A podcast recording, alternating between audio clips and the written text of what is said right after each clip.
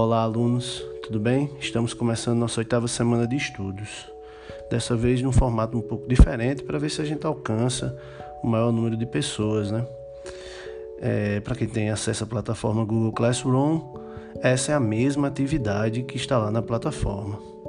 Pois bem, levando em consideração o tema dessa semana, que é ciência, tecnologia e inovação, eu pensei em refletir nas nossas aulas de filosofia o uso interessado da racionalidade científica e da tecnologia.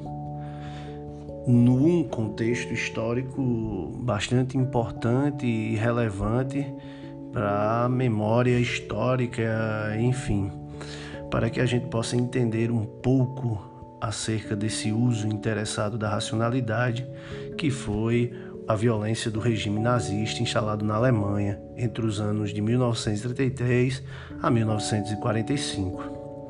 Para isso, eu vou lançar a mão de algumas reflexões provocadas pela filósofa judia Hannah Arendt, que nasceu em 1906 e morreu em 1975.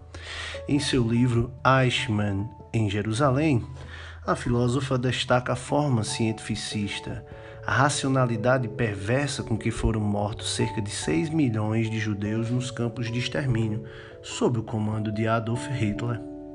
O emprego da tecnologia, no caso as câmeras de gás e os fornos crematórios, era um procedimento frio, burocratizado, uma operação conduzida por funcionários públicos.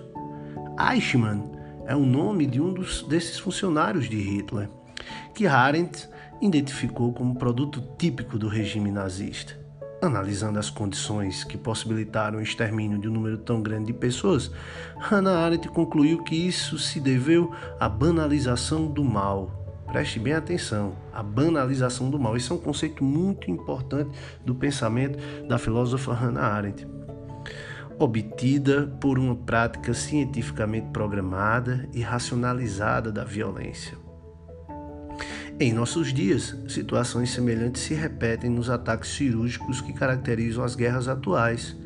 Resultado do refinamento tecnológico de armamentos, essas guerras à distância também banalizam o mal.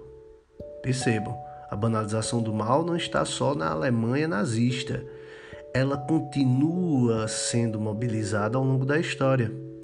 Uma vez que quem aperta um botão não presencia, não vive diretamente o horror da guerra.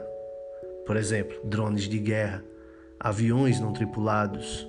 Hoje temos inúmeros exemplos do uso da ciência para a construção de armamentos de destruição em massa. Pensando nisso, eu gostaria que vocês pensassem em seu cotidiano, em diversas vivências e no que você conhece de sua cidade. Procure identificar o papel da ciência e da tecnologia em sua vida e em seu ambiente.